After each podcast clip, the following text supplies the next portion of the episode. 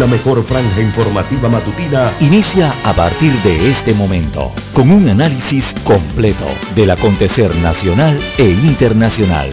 Noticiero Omega Estéreo. Omega Estéreo Noticias.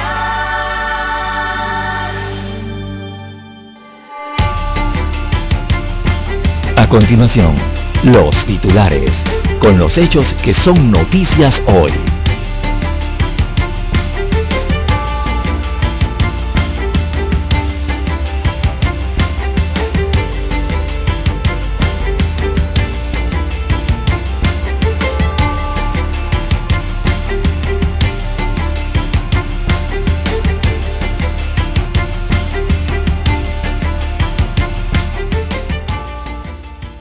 Presidente Juan Carlos Varela habla sobre el caso de Brecht. Dice que fueron donaciones recibidas por la campaña electoral. Así que en un comunicado alega que no recibió pagos indebidos de la empresa de Brecht ni de ningún contratista del Estado y que las donaciones fueron reportadas al Tribunal Electoral. En más títulos para la mañana de hoy, precisamente Odebrecht eh, hay nuevas eh, transferencias que vinculan a Panamá con la donación del ex banquero austriaco Peter Weinzierl por solicitud del distrito este del Nueva York. Salen a relucir transferencias bancarias del caso de Brecht en las que se menciona el periodo gubernamental de Ricardo Martinelli Berrocal, se habla de unos 10 millones de dólares en transferencias entre noviembre del 2010 y agosto del 2011 de un alto funcionario del gobierno. También las bienes raíces, la mayor apuesta de los inversionistas extranjeros en el país. Hacia allí es hacia donde siguen mirando, siguen apostando eh, los bienes raíces y los depósitos a plazo fijo en el sector bancario. También Ministerio Público presenta amparo de garantías por el caso de PH Costamare. En más títulos eh, para la mañana de hoy, amigos oyentes, tenemos que corrupción, una limitante para la calificación de riesgo eh, de Panamá.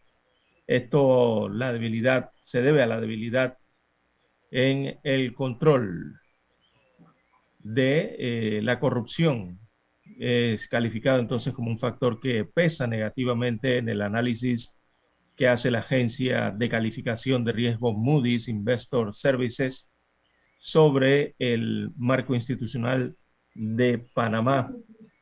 También presidente Cortizo veta el proyecto de ley sobre descuentos a infantes. También tenemos que las cuentas a medida de los hospitales y el MINSA refiriéndose al servicio de al menos cinco hoteles para atender a los pacientes contagiados con la COVID-19. También para hoy tenemos que ciudadanos piden informe a Junta Directiva de la Lotería Nacional de Beneficencia, ya que hasta la fecha precisamente la ciudadanía desconoce el informe sobre la reunión que sostuvo el lunes pasado la directora de la Lotería Nacional de Beneficencia, Gloriela del Río, con la junta directiva de esa institución. También para hoy, Ministerio de Salud reporta eh, 6.050 casos activos de la COVID-19 y 637 nuevos contagios en las últimas 24 horas. Precisamente Panamá el día de ayer logró sobrepasar el millón de dosis de vacunas aplicadas contra esta enfermedad. También hoy estaremos abordando el tema de las dos vías colapsadas en el distrito de Arraiján, que mantienen entonces un flujo vehicular eh, complicado y una alta saturación de vehículos en la carretera panamericana y también en las vías de acceso hacia el puente centenario a la altura de la provincia de Panamá Oeste. También para hoy, amigos oyentes, desde julio no se pueden usar plásticos para lavandería, según anuncian las autoridades. A nivel eh, internacional, para hoy tenemos ONU aprueba investigar posibles violaciones a los derechos humanos durante el último conflicto en Israel y Gaza. Así que hay una resolución aprobada eh, para iniciar una indagación a todo lo ocurrido desde el 13 de abril, cuando iniciaron en Jerusalén los enfrentamientos entre las autoridades de Israel y los residentes palestinos. Bien, Argentina. En Argentina preocupa la situación del COVID-19. Solo ayer se registraron más de 41 mil casos de la enfermedad y más de 540 fallecidos en menos de 24 horas en este país suramericano. Amigos oyentes, estas y otras informaciones durante las dos horas del noticiero Omega Estéreo. Estos fueron nuestros titulares de hoy. En breve regresamos. 7.30 AM. Infoanálisis, con entrevistas y análisis con los personajes que son noticia. La mejor franja informativa matutina está en los 107.3 FM de Omega Estéreo, cadena nacional. Omega Stereo tiene una nueva app. Descárgala en Play Store y App Store totalmente gratis. Escucha Omega Stereo las 24 horas donde estés con nuestra nueva app.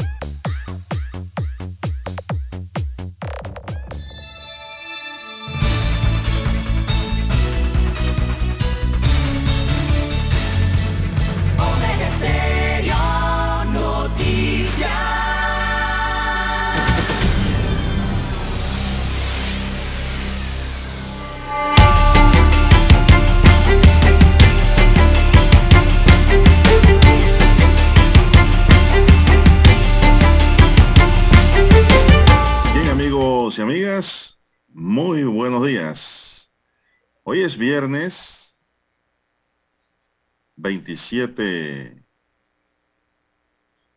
29. 28.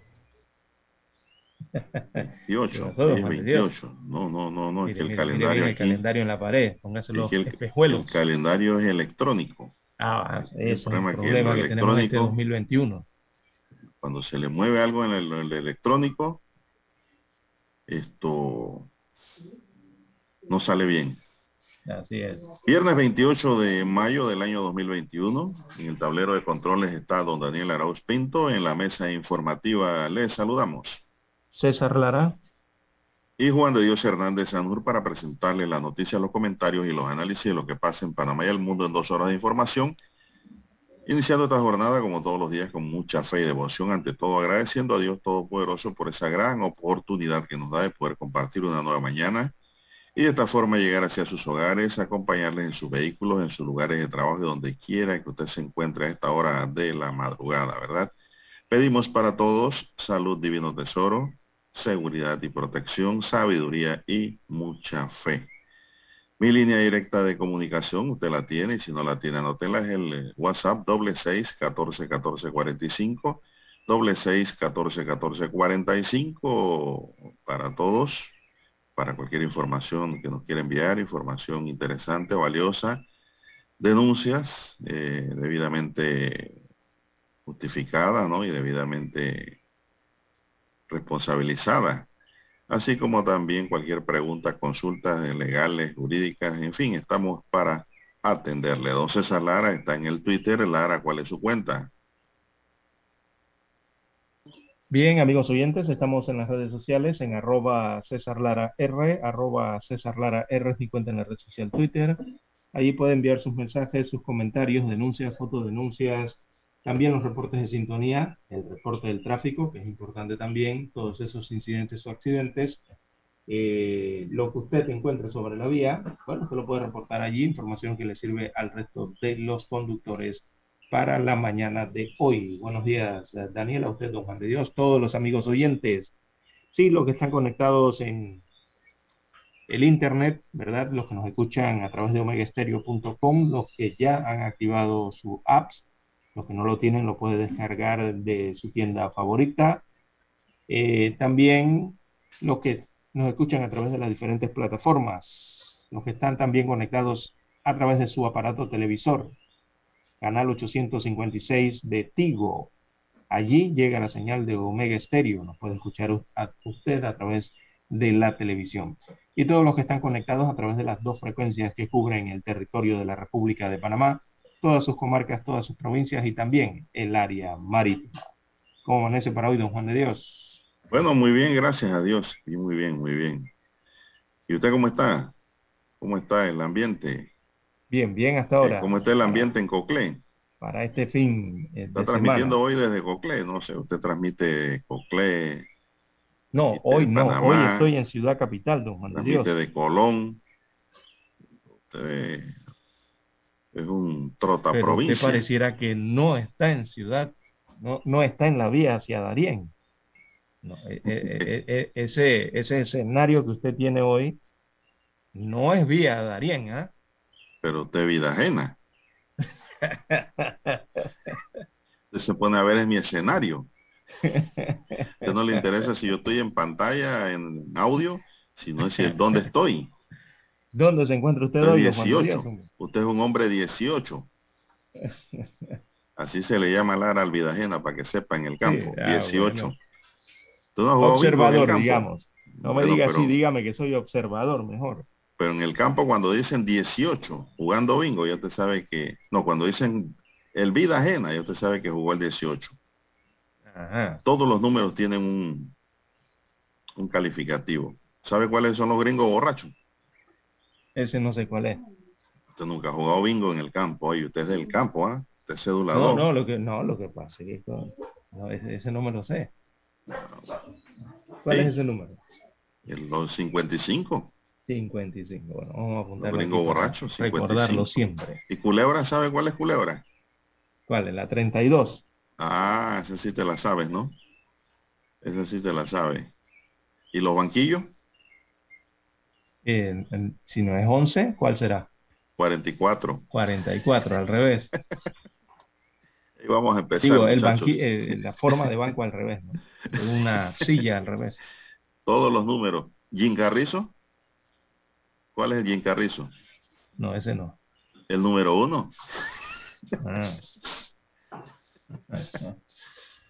Dice Dani que mejor vamos a una pausa para entrar de lleno con las noticias. Vamos a la pausa, Dani. Noticiero Omega Estéreo.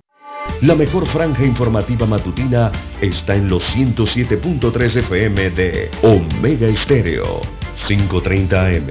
Noticiero Omega Estéreo. Presenta los hechos nacionales e internacionales más relevantes del día. 7.30 AM. Infoanálisis. Con entrevistas y análisis con los personajes que son noticia. De 8 y 30 a 9 y 30 de la mañana. Sin rodeos. Con Álvaro Alvarado. De lunes a viernes por Omega Estéreo.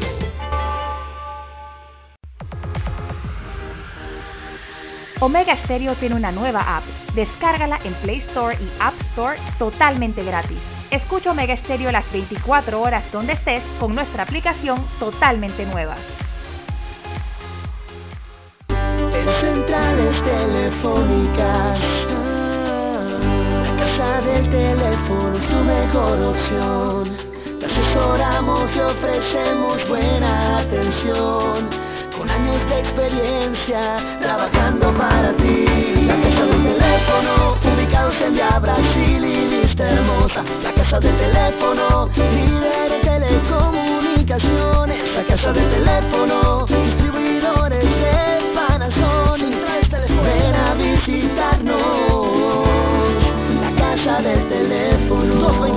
229-0465 lsdtcorp.com Distribuidor autorizado Panasonic.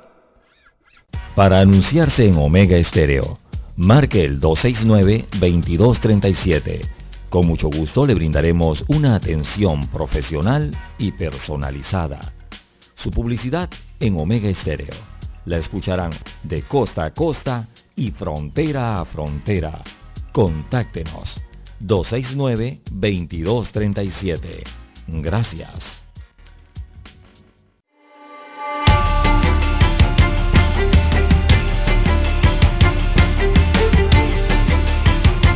Bien, señoras y señores, bueno, el MOB está, dice, en un 70% con los trabajos de reparación de la vía colapsada en Arreján, la vía principal, ¿no? La interamericana. El Ministerio de Obras Públicas informó ayer tarde que en un 70% tienen los avances de trabajo de reparación de un tramo de la vía panamericana a la altura del supermercado extra de Arreján. De acuerdo con el MOB, aún no concluyen los trabajos de colocación de tuberías pluviales de concreto con la finalidad de ofrecer una estabilidad en el terreno del tramo de la calle. Esa vía colapsó debido a una rotura de una tubería de metal de 1.20 metros de diámetro que presentaba deterioro y cuya vida útil había terminado. Posteriormente comenzarán las labores de relleno en el área de colocación de las tuberías, informó el ingeniero Zacarías Álvarez, director nacional de mantenimiento del MOP. Álvarez dijo que los trabajos en ese punto han sido difíciles por la profundidad en que están colocados los tubos y esperan poder culminar este viernes 28 de mayo. Bueno, ojalá terminen hoy, Lara. Pero hoy va a haber tanque nuevamente, de seguro. Para mí terminan mañana, si es así, pues. Yo siempre doy un día más. Agregó que se han presentado una leve llovizna que por el momento no les ha creado humedad en el suelo. Bueno, ojalá no le caiga un aguacero hoy porque sí los atrasa. Así que considero que han trabajado rápido la, la cuadrilla del MOP. Bien. Sí, así es, don Juan de Dios. Eh, 70% es un buen avance, eh, un avance importante eh, y sí creo que puedan lograr el, plazo, por lo menos hay buen tiempo, la, sí. la cobertura. falta ver el tema es de la, carpeta asfáltica, ¿no? Que va en la parte superior. Creo que allí es donde les podrá tomar todo el día de hoy, eh, o, quizás hasta hacer algo provisional y posteriormente eh, concluirlo, ¿no? El detalle está, como usted bien señala, son las eh, lluvias y tormentas que se esperan a lo largo del día de hoy, don Juan de Dios, que es la, lo que puede atrasar quizás un poquito esos trabajos. Eh, se espera, según hidrometeorología, en el Golfo de Panamá, el Caribe y el oriente del país, eh, tormentas, o sea, lluvias a lo largo de esta cordillera, de la cordillera central, perdón, también del área central, del área Pacífico Central y Oriental serán de variada intensidad y con actividad eléctrica, así que hay que tener cuidado para el día de hoy, sobre todo con la actividad eléctrica. Ya llegó la lluvia, ¿verdad? Ya estamos en temporada. Así es. Así que bueno, esperemos que los trabajos puedan eh, desarrollarse eh, como estaba estipulado, no haya mayores percances, porque esta es una de las vías principales de conexión, ¿verdad?, eh, entre el interior de la República y la ciudad de Panamá, una de las que ha sido afectada. Hay otra vía que ha sido afectada en Chiriquí, don Juan de Dios, que ha ocurrido, le ha ocurrido prácticamente lo mismo que ocurrió acá en la provincia de Panamá Oeste. Ese otro daño eh, se produjo en la conducción de, en la tubería de conducción de la hidroeléctrica San Andrés, San Andrés allá en Cañas Blancas. Eh, eso provocó el colapso de un tramo de la carretera que va de San Andrés Santa Cruz, Dominical y Caizán. Eh, esa carretera entonces también está afectada. Recordemos que ese es el eje principal del corregimiento de Dominical, allá en Renacimiento, en provincia de Chiriquí, que está afectada igualmente por este tema de tuberías que tienen que ver con eh, desagües o canalizaciones. Esperemos que se supere el problema de Lara porque la gente se está quejando que si antes demoraban una hora en cruzar, ahora cogen dos y tres para llegar a sus hogares. Bien, eh, bueno, entrando en otra materia, tenemos que en las últimas 24 horas en Panamá se registraron 637 casos positivos nuevos de la COVID. Lara subió ese número. 637 casos positivos nuevos de la COVID. Tres muertes por esta enfermedad y los casos activos ahora suman 6.058, es decir, 6.058 personas están contagiadas y pueden contagiar a otros. Así lo dio a conocer el MINSA en su reporte epidemiológico de este jueves 27 de mayo, el cual informa que los pacientes recuperados son 363.818 desde marzo de 2020 cuando se reportó el primer caso de la COVID en Panamá. Los casos acumulados del nuevo coronavirus son 376.237 y el total de muertes hasta ahora es de 6.361 para una letalidad del 1.7%. Este jueves se actualizó una defunción de fechas anteriores, es decir, reportan cuatro muertes, tres del día de las últimas 24 horas y una rezagada. Por otro lado, a la fecha se aplicaron 11.010 pruebas que arrojaron una positividad de 5.7. No sé si tienes algo más sobre el tema, Lara. No completo el informe, don Juan de Dios. 1.7, entonces eh, la letalidad se mantiene en 1.7 según el informe epidemiológico en las últimas 24 horas, cuatro fallecimientos, como usted bien señala, eh, tres en las últimas 24 horas y, un, eh, y una muerte rezagada, ¿verdad? Que se actualiza eh, en el último reporte epidemiológico.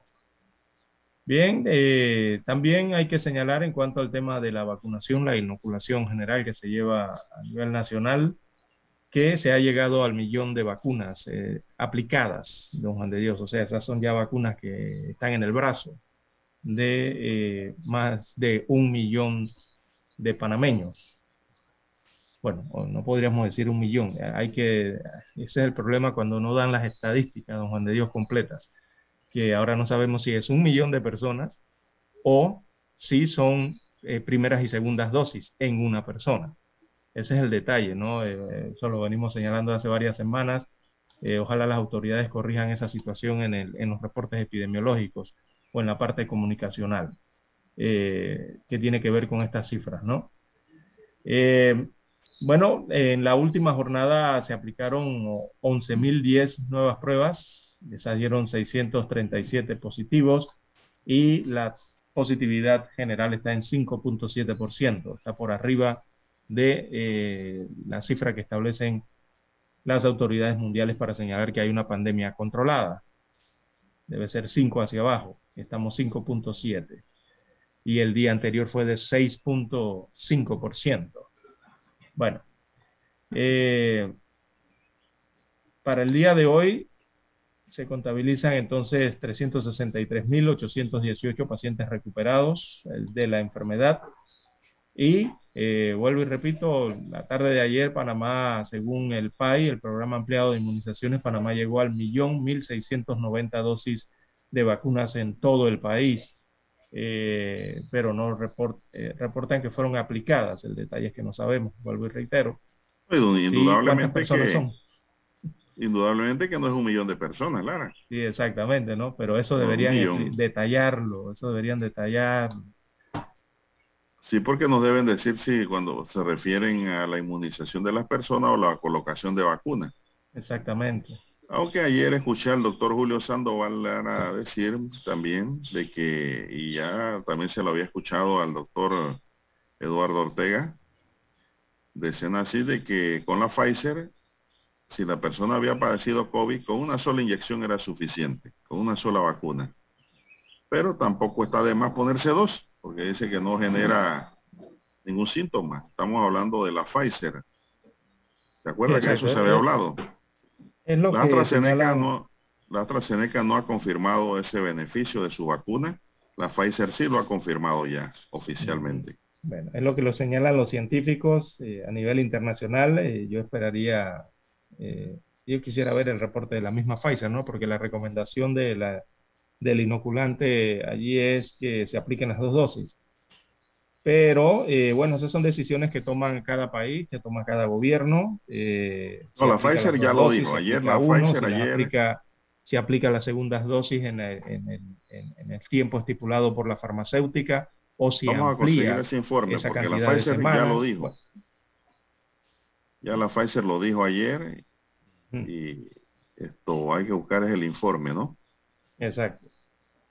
Pero para mí, después que usted tenga una para arriba, está bien. para mí. La cosa es no eh, tener ninguna.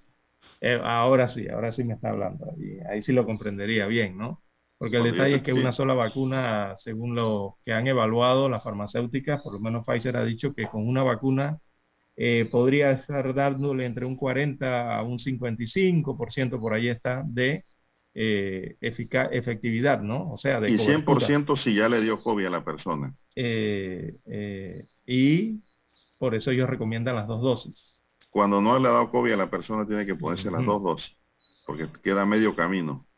Recuérdese, eso es fácil de entender, Lara. Al que le dio COVID está inmunizado parcialmente. Eso es así. Bueno. Eso es así. El que le dio COVID ya está, está inmunizado parcialmente. Y le agregas una dosis, queda full. Es como que tengas el tanque de gasolina casi lleno, por la mitad. Llegas a la bomba y se lléname cuando dice el reloj cuando ya se llenó. ¿Cuánto la mitad del tanque? Eso es para la Pfizer, dijo. A mí, eso lo a mí me suena eso, don Juan de Dios, de, que eh, esto de que están anunciando de una sola dosis de que va a haber cambio en el plan de, en la estrategia de inmunización una vez más. no porque dijo la Pfizer que las dos tampoco producen síntomas negativos en la persona. Yo creo que el plan va a seguir como está, pero la Pfizer aclara que esa situación, pues.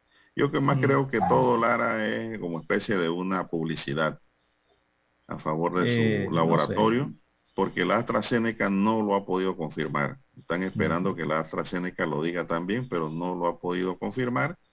La Pfizer sí, lo dijo ayer. No sé, yo pienso que es eh, cambio de estrategia de la vacunación. Muy personalmente lo pienso así. Puede ser también. Eh, antes de ir al himno Don Juan de Dios, la Pfizer establecía primera dosis a los 21 días, a los 21 días después la segunda dosis. Eh, después eh, estaban hablando de que esa segunda dosis podía ser colocada hasta 12 meses después. Y muchos países tomaron sus decisiones, recordemos algunos meses, de inocular con primera dosis y esa segunda dosis.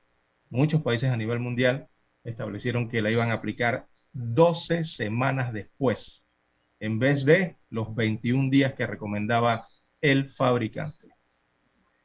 Bueno, el doctor Ortega Barría, el, doctor Ortega dice que Panamá negoció 9 millones de dosis en general para vacunar a 4 millones de habitantes con farmacéuticas que producen vacunas con una buena efectividad como es la Pfizer y la AstraZeneca.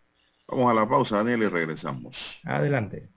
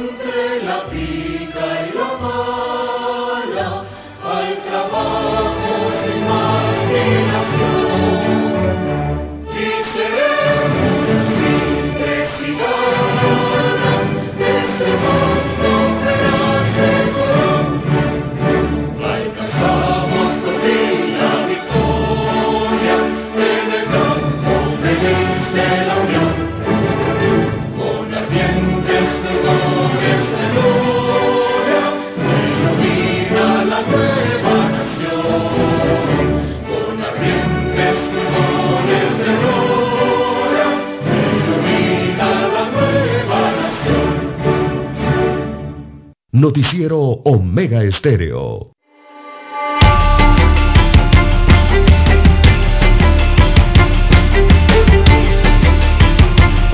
Bien, avanzamos, son las seis, cuatro minutos. Buenos días, Panamá. Tenemos que pese a que la Ley 6 de 2002, que dicta normas para la transparencia en la gestión pública, señala en su artículo 8 que las instituciones del Estado están obligadas a brindar información sobre el funcionamiento y las actividades que desarrollan, a esta fecha la ciudadanía desconoce el informe sobre la reunión que sostuvo el lunes pasado la directora nacional de la Lotería, Gloriela del Río, con la Junta Directiva, destaca hoy la prensa. El Ministerio Público investiga en la Lotería Nacional presuntas anomalías en la devolución de cobros de chances y billetes. Diligentes, dirigentes de la sociedad civil organizada consideran que la transparencia y la rendición de cuentas es lo único que podría lograr que los panameños recuperen la confianza en la lotería, institución que por estos días está sumida en un escándalo por las presuntas anomalías en la devolución y cobro de chances y billetes. Por ello esperan que se hagan públicos los informes de los distintos procesos que adelantan ante de control de la institución, perdón, entes de control. La Fundación para el Desarrollo de la Libertad Ciudadana ha dicho que no se resolverá el problema de la lotería con investigaciones de hechos aisladas ni renuncias de funcionarios que puedan convertirse en meros reacomodos de puestos políticos. A su juicio la transparencia es clave. Exactamente. No se puede buscar la, la fiebre en la sábana. correcto. Hay que arrancar por una reforma a la ley. Por ahí hay que arrancar. En ese sentido, Olga de Valdía, directora ejecutiva de dicha fundación, enfatizó en que es necesario que todos los reportes sean transparentes pues la poca confianza que generan los procesos internos de la lotería requieren veeduría y una robusta investigación. Por su lado, Freddy Pitti del movimiento Junto Decidimos dijo que la transparencia debe partir por hacer público el informe sobre la reunión de la Junta Directiva de la entidad que realizó el pasado lunes. Allí participó la directora, quien sigue en el puesto pese al escándalo. Exacto. nadie bueno, pero es que la junta directiva no es la que va a remover Lara. o el director de la lotería lo quita y lo pone el presidente. El presidente. Sí, listo. Exactamente. La, junta directiva no se va a meter en eso. No se va a meter en eso, créame, Lara. Es cierto. Fue, fue una reunión, eh, fue una presentación de un informe, eh, algo, es como decir un informe de gestión adelantado, ¿no? ¿Verdad? De, de la directora nacional de la Lotería Nacional de Beneficencia el pasado lunes, del cual muy poco se ha obtenido información. Eh, ¿Usted vio algún alguna televisora, algún canal, alguna radio en la que hayan destacado esto, eh, hayan dado datos de qué realmente se presentó en la reunión? Nada de esto. Lo único que se concluyó posterior a esa reunión vespertina del lunes es que la directora nacional de, beneficencia se mantiene en el cargo. Sí, pero es que la Junta Directiva no... Eso fue lo único que salió de esa reunión. La Junta Directiva no es la que puede remover. Ahora bien, yo no sé si la, con la remoción de ella se acabó el problema. A mí me parece que no.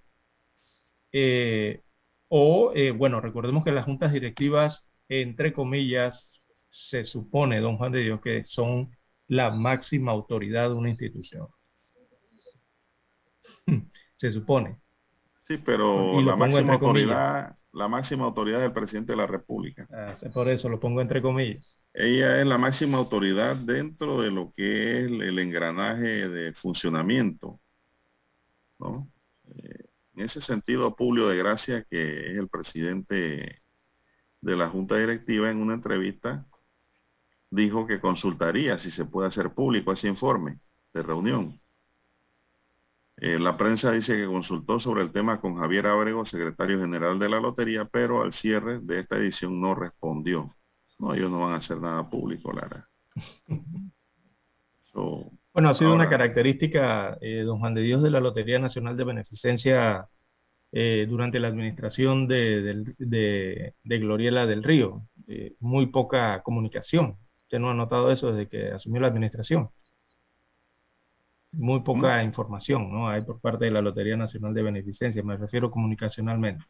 Bueno, eh, son, falencias, ¿no? Del sistema. bueno, revisar el tema de las devoluciones, debe ser algo, eh, el, cómo andará el sistema de informática de, esa institución, si eso se habrá modernizado o no, eh, ver eh, los procesos operacionales, debe ser otra de, los análisis que seguramente se realizaron en esa junta directiva. Recordemos que, ah, los que usted ha ido a la lotería, ¿no? Sí. ¿Verdad? ¿Algún tipo de trámite? Sí. Yo he ido, don Juan de Dios, y ahí todavía se observa el procedimiento manual, don Juan de Dios. Yo voy a la, Mucho se habla de la modernización de las instituciones, pero cuando uno va a realizar sus trámites se da cuenta, se pregunta uno, ¿y dónde se ha quedado la modernización? ¿Verdad? Que usted todo lo ve en trámite manual. Sí, todo es manual.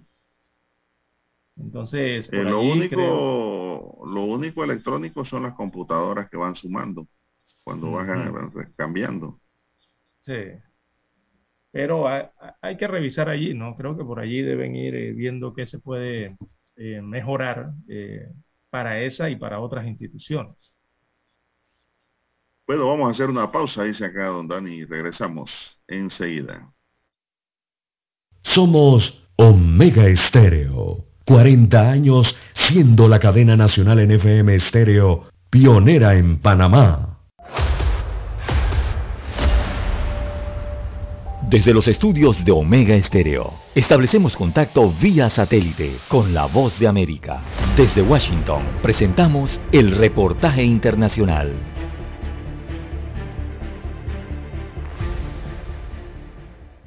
Para el presidente Guillermo Lazo, la vacunación es un punto clave para reactivar la economía del país. Por esto ha empezado a trabajar con el Ministerio de Salud de forma inmediata. La estrategia consiste en habilitar lugares fijos de vacunación, encargar a los municipios la logística, pedir ayuda a las universidades y también activar brigadas móviles. El presidente de la Comisión de Vacunación del Guayas, Vicente Tallano, ratificó lo ofrecido por el gobierno.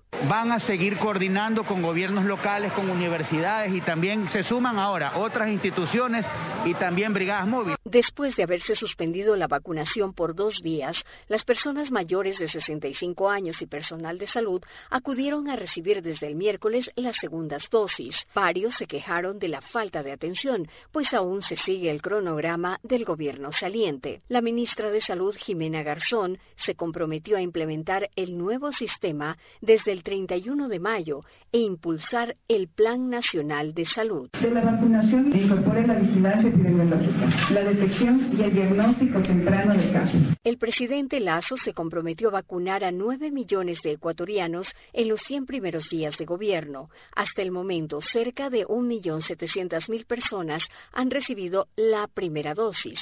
De estas, medio millón ya logró la segunda. Hasta el momento, el país ha recibido 2.500.000 dosis y se suman 700 mil más que están arribando en estos días.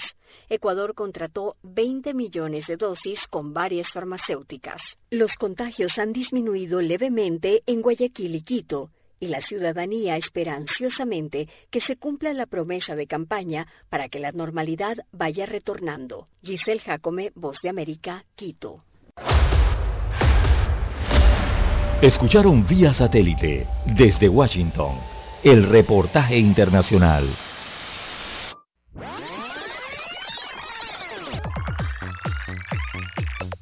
Omega Stereo tiene una nueva app. Descárgala en Play Store y App Store totalmente gratis. Escucha Omega Stereo las 24 horas donde estés con nuestra aplicación 100% renovada.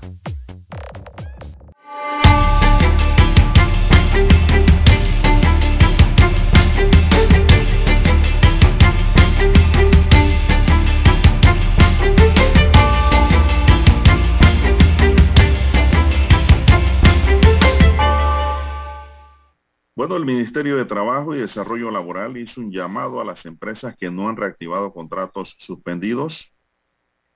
El Ministerio de Trabajo y Desarrollo Laboral hizo un llamado ayer a las empresas que no han reactivado contratos suspendidos. Informó que mantiene un grupo de empresas que no han cumplido con la ley número 221 de 2021 según la entidad, dichas empresas no han solicitado prórrogas en el 2021 ni tampoco han realizado la reactivación gradual de los contratos suspendidos. reiteraron que a partir del primero de junio no se mantendrán contratos suspendidos en los sectores de fase primaria relacionados con la agricultura, esa es la fase primaria, la pesca y la ganadería. Es decir, que si no reactivan los contratos, el ministerio los va a reactivar de oficio. Por lo que estos trabajadores que están suspendidos en el sector primario deben estar atentos porque una vez el ministerio levante la suspensión, ellos tienen que presentarse a su puesto de trabajo, eh, a que le den las funciones que le tienen que dar o le den el mutuo acuerdo si la empresa no quiere seguir con ellos y pagarle sus derechos o despedirlo, pues. Así que este es un tema pendiente. Dice la nota que los empleadores están obligados a notificar a través de la plataforma digital de la entidad la reactivación de los contratos de los trabajadores suspendidos. Si no lo han hecho a esa fecha, Lara, aunque tengan la necesidad de mantenerse suspendidos, los van a activar de manera oficiosa. Así que ya lo saben, pues, las empresas dedicadas a esta actividad. Háblese agricultura, háblese de la pesca y la ganadería. Y recordemos que habían dividido, ¿no? Por, por grupos el tema de la reactivación gradual de, los contratos de trabajo. decir que ya este había sector ordenado primario, esto, pero la, muchas empresas no, no lo han hecho, don Juan de Dios. Yo no sé por qué no lo hacen, porque dentro de este sector hay mucha informalidad también. Y si los han suspendido es porque sí están dentro de la formalidad. ¿no? Usted no puede suspender a alguien que lo tenga por ahí camaroneando en el campo o en el mar y de manera informal o en la pesca si no tiene contrato. Esto se refiere a la gente que tiene contrato. yo creo que el Ministerio de Trabajo debe ser muy vigilante de esto también. ¿ah? Esta pandemia, si bien ha afectado a muchos, a otros los ha enriquecido, Lara. No todo el mundo está sufriendo igual. Bueno, ¿qué más tenemos esta hay, Hay que ver el futuro, hay que ver el futuro también de la reactivación de, las empresas, ¿no? Y recordemos que ya eh, salud, por lo, que corresponde a salud, ha dado la mayor apertura, apertura a las actividades eh, económicas en el país, a excepción de un último bloque, ¿no? Que es donde está el, yo entiendo que ahí es donde está el mayor riesgo de, eh, para la propagación del virus, el, tema del turismo, el, el bloque es donde están los los bares, donde están las discotecas, eh, la cuestión de los conciertos, ¿verdad? Y, otros. Eh, pero en estos grupos que son los primarios, como usted bien señala, el, área de la agricultura, allí no hay, no hay una razón de por qué ya no se hayan reactivado sus contratos. Los contratos eh, deben ser reactivados y seguir el procedimiento, don Juan de Dios. Si usted no puede sostener o ya no puede brindarle el, trabajo al, a la persona, entonces usted utiliza el protocolo y el mecanismo ¿no? que está legalmente habilitado y que se hace en estos casos. Eh, también se han registrado muchos contratos nuevos, según el propio Ministerio de Trabajo, don Juan de Dios, en, todos estos meses, eh, a pesar de que muchos contratos no han sido reactivados. Sí se ha dado la generación de algunos contratos nuevos. Bueno. Bueno, eso por un lado, Lara, el tema laboral. Por otro lado, tenemos que, dice hoy el siglo, que consultó a un jurisconsulto que prefirió la reserva de su nombre y contó que la juez deberá hacer el conteo y decretar la prescripción o no. Primera vez que escucho un jurisconsulto que no quieren que den su nombre, Lara. ¿Eh? Bueno, yo espero que sea de carne y hueso, como decía Mirella. Bien, la juez de garantía Elkis Martínez definirá al mediodía este viernes el rumbo que tomará dos de los cuatro presuntos delitos endilgados al expresidente Ricardo Martinelli por el caso Pinchazo, luego que el 20 de noviembre de 2020 el Tribunal Superior de Apelaciones decidiera anular el primer juicio que culminó con la no culpabilidad declarada por tres jueces el 9 de agosto de 2019. Según el abogado y vocero de Martinelli, Luis Camacho, la defensa solicitó al tribunal tres peticiones. Una de ellas la solicitud de prescripción de la acción penal. La juez Elki Martínez emitió el concepto de que no podía decidir al respecto porque a su criterio la defensa no le había dado los elementos que ella necesitaba para pronunciarse sobre la prescripción ni a favor ni en contra. Tras una apelación, tres jueces le ordenaron a la juez Martínez pronunciarse en una audiencia solo para abordar ese punto misma que se desarrollará hoy viernes. En tanto, Camacho aseguró que si se le presentaron todos los elementos a la juez y el equipo legal está preparado, posibles recursos que aplicarían en caso que se niegue de dicha prescripción.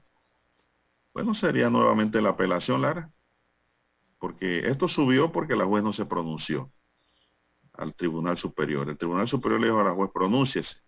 Ella se va a pronunciar y si niega la prescripción, ellos apelarán y nuevamente el Tribunal Superior tendrá que entrar en las consideraciones que eh, argumente la juez en su decisión versus las que los apelantes pues lleven al, en la alzada al tribunal que tiene que resolver esa apelación.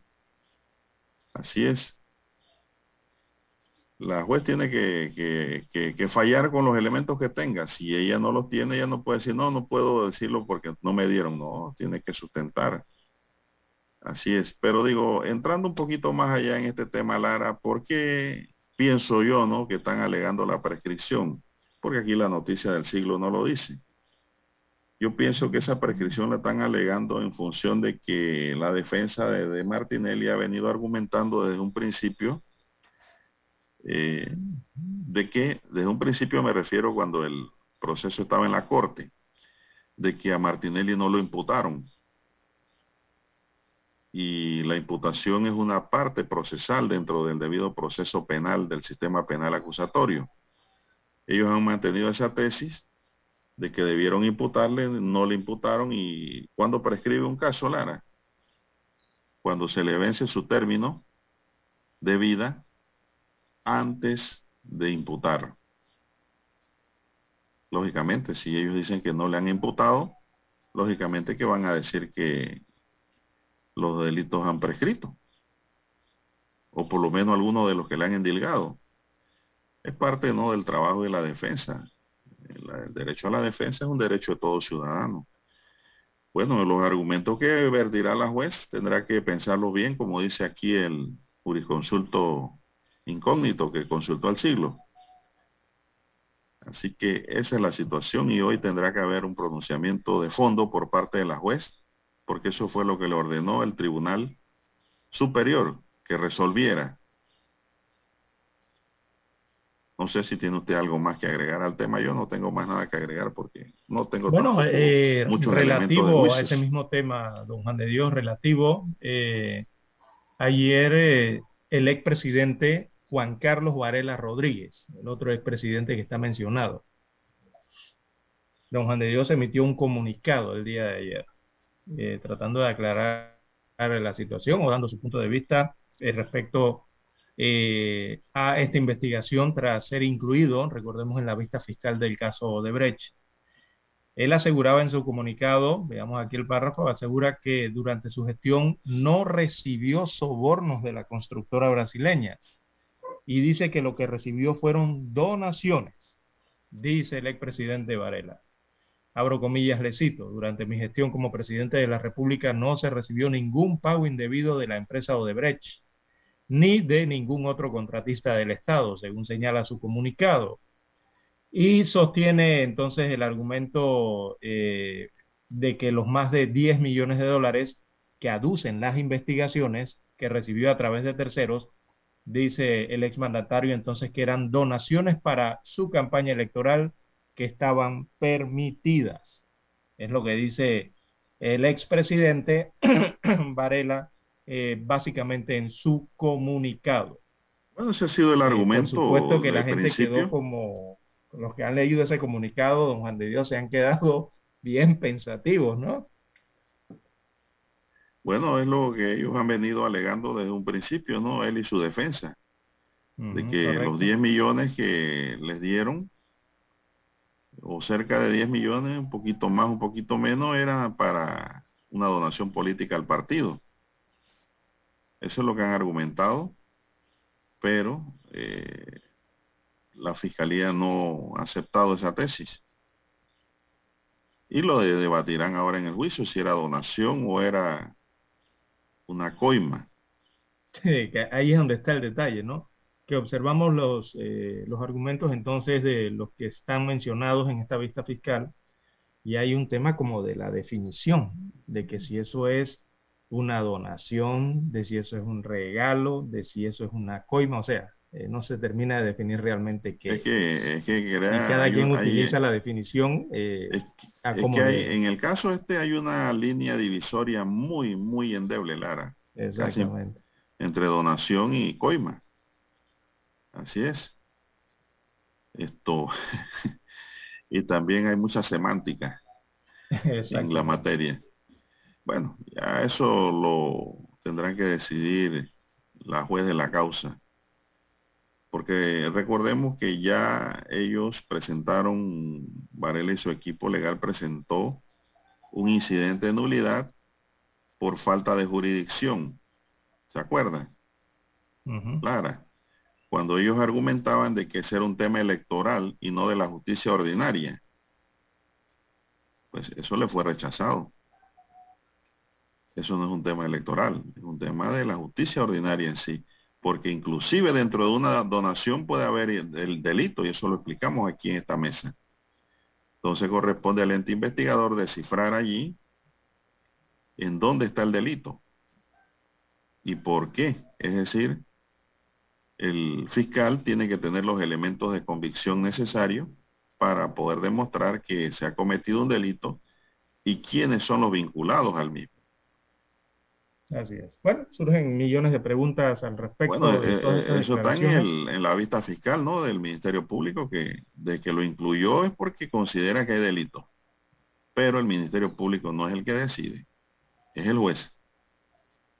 Así es. Bueno, ahí buscarán los sustantivos, los adjetivos, calificativos, o no sé de qué, de qué tipología, don Juan de Dios, para poder determinar eso al final.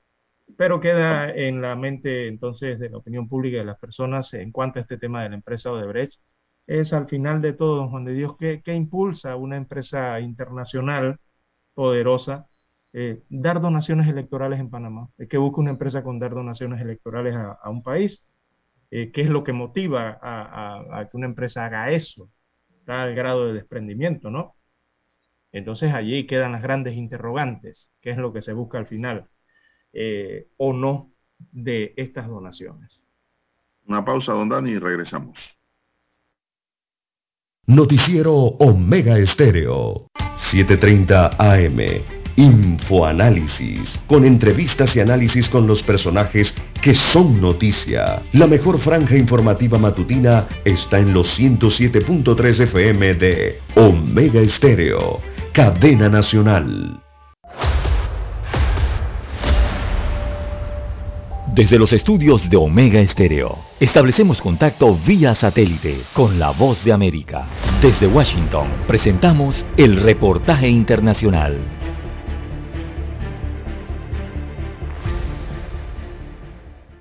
El Departamento de Seguridad Nacional de los Estados Unidos anunció nuevas reglas de seguridad para los propietarios y operadores de oleoductos después del ataque que sufrió Colonia Pipeline, ocasionando que gran parte de la costa este del país enfrentara un serio problema de abastecimiento de combustibles. El secretario del Departamento de Seguridad Nacional, Alejandro Mayorkas, destacó que el reciente ataque de secuestro de datos en este sistema de oleoductos demostró que su ciberseguridad es fundamental para la seguridad nacional. En un comunicado emitido por esta agencia gubernamental se destaca algunas de las nuevas medidas y entre ellas se pide a propietarios y operadores del oleoducto que se informe sobre incidentes de casos confirmados o potenciales de ciberseguridad a la Agencia de Seguridad de Infraestructura y Ciberseguridad y les informa que deberán designar un coordinador de ciberseguridad que estará disponible las 24 horas del día los 7 días de la semana. Asimismo recalcó que los responsables de oleoductos deberán revisar sus prácticas actuales de ciberseguridad y necesitan identificar identificar cualquier posible problema o riesgo e informar a las autoridades del sector en un plazo de 30 días. El ataque de secuestro de datos sufrido por Colonia Pipeline obligó a cerrar el oleoducto que va desde Texas hasta New Jersey durante varios días, causando una escasez de suministro de gasolina a muchas estaciones de la costa este de Estados Unidos, así como a los aeropuertos de esta parte del país, además de encarecer el precio. En tanto, el presidente Joe Biden ha insistido en que Rusia deberá asumir alguna responsabilidad frente a este hecho, pues hay varios indicios de que la piratería que ocasionó este problema provino de ese país. Los investigadores de Colonia Pipeline dicen que el ciberataque fue ejecutado por una banda de ciberpiratas denominada DarkSide y que fue necesario pagar varios millones de dólares en moneda digital a cambio de la liberación de la información secuestrada.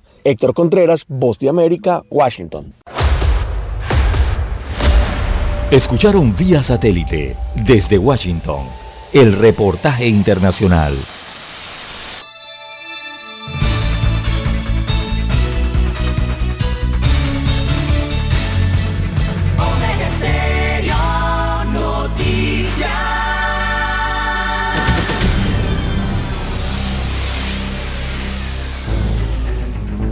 Las noticias impresas en tinta sobre papel. Con ustedes. Escuchando el periódico. Los titulares de las primeras planas de los diarios estándares de circulación en Panamá.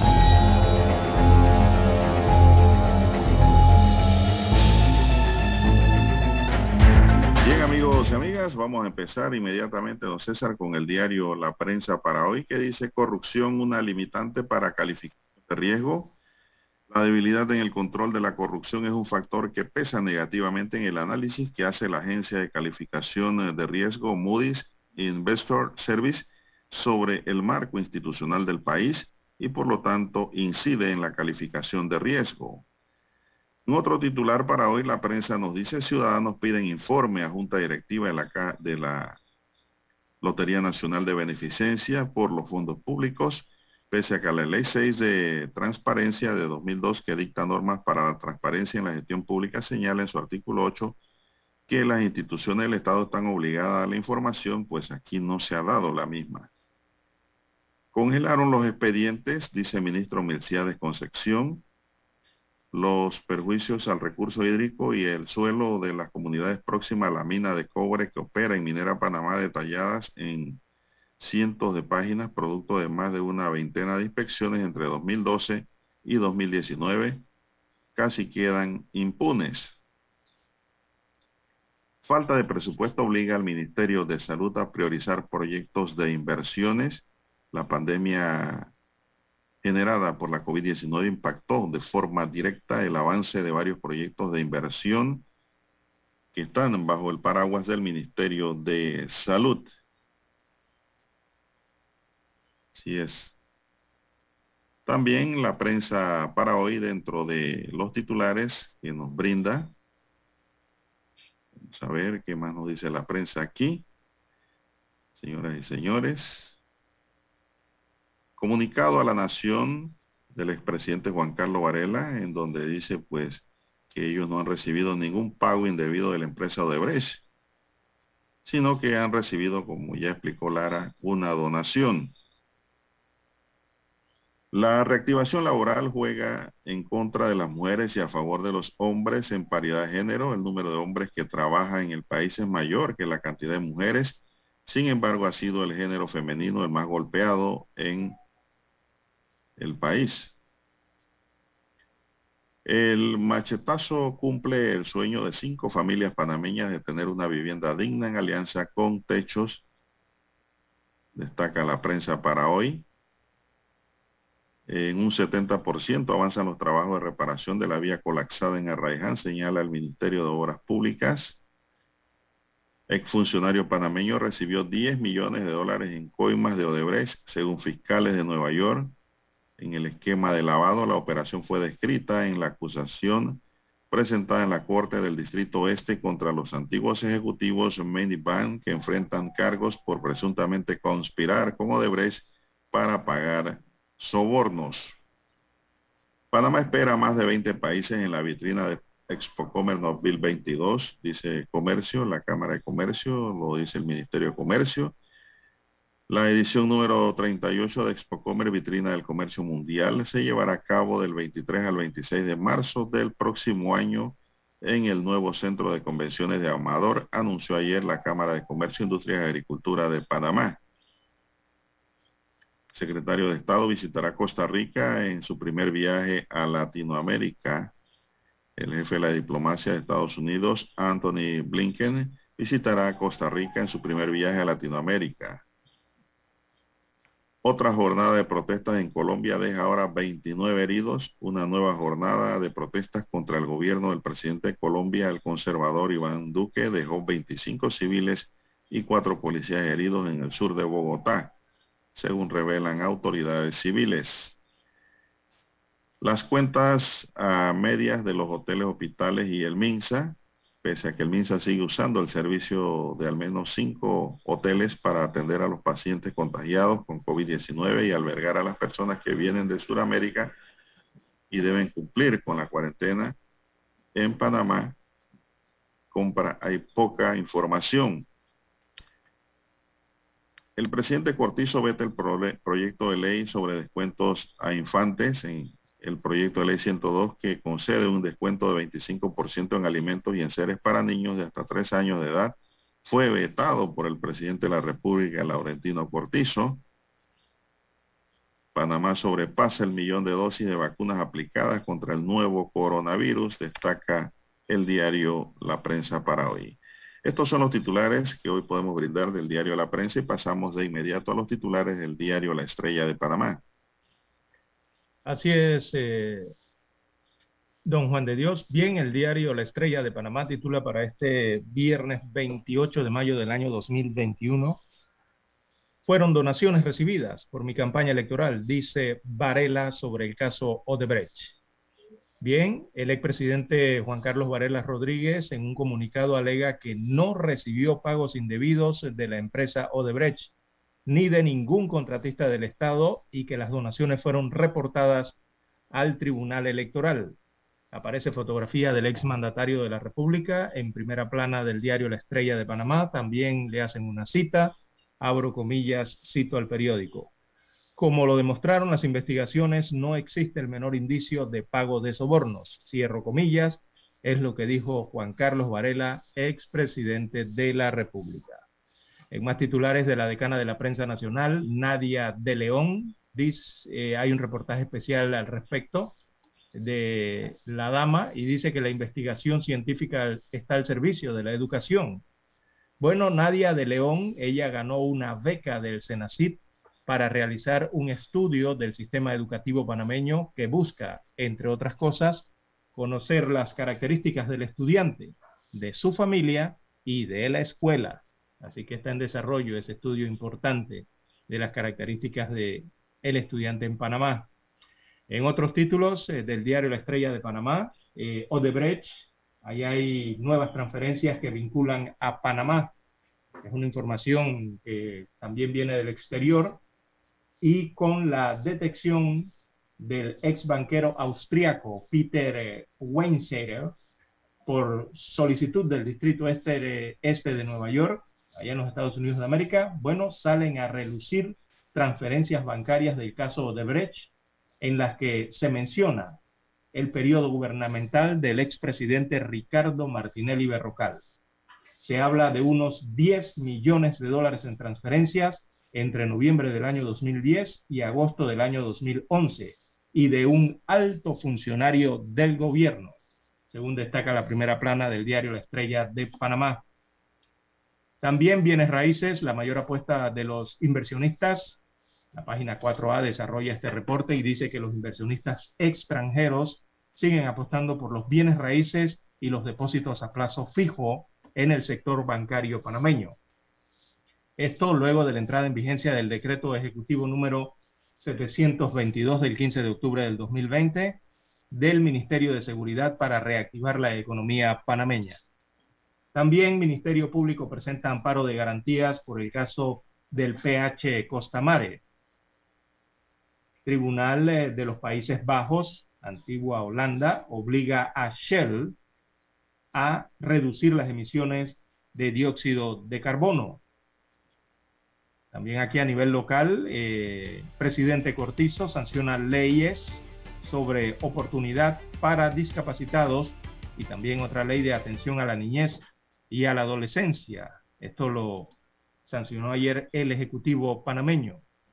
En los deportes, bueno, el nuevo auge de peloteros latinos en las grandes ligas, hacen un reporte especial al respecto en la Estrella de Panamá y dice que desde hace unos tres años ha venido debutando en las grandes ligas un conjunto de peloteros latinos que ha sacudido los cimientos de la gran carpa por su extraordinaria calidad e impacto en sus respectivos equipos.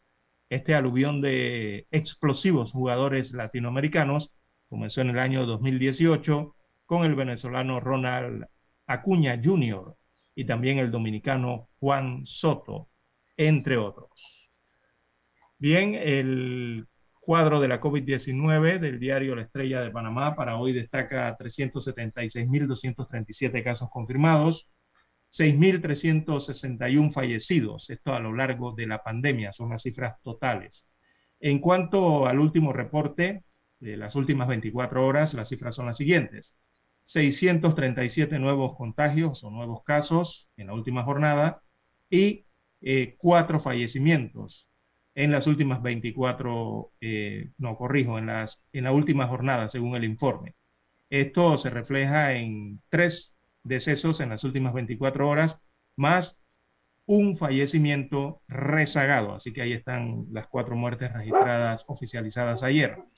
También los recuperados ya asciende a 363.818 los pacientes, las personas eh, que se han curado, se han restablecido de la enfermedad. Amigos oyentes, estos son los títulos del diario La Estrella de Panamá y con ella culminamos la lectura de los principales titulares de los diarios estándares de circulación nacional. Hasta aquí, escuchando el periódico. Las noticias de primera plana, impresas en tinta sobre papel.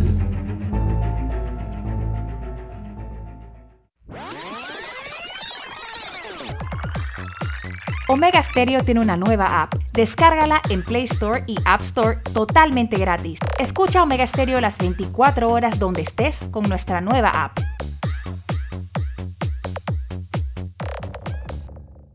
Para anunciarse en Omega Stereo, marque el 269-2237. Con mucho gusto le brindaremos una atención profesional y personalizada. Su publicidad en Omega Stereo la escucharán de costa a costa y frontera a frontera. Contáctenos 269-2237. Gracias. Un medio que cumple su palabra dice toda la verdad. Credibilidad, imparcialidad, libertad, transparencia. El siglo y la estrella de Panamá tienen la palabra. El 7 de febrero de 1981 ocurrió uno de los hechos más importantes de la radiodifusión en Panamá. Los panameños fuimos testigos del nacimiento de la mejor cadena nacional en FM estéreo, las 24 horas. Omega Estéreo, 40 años de innovación.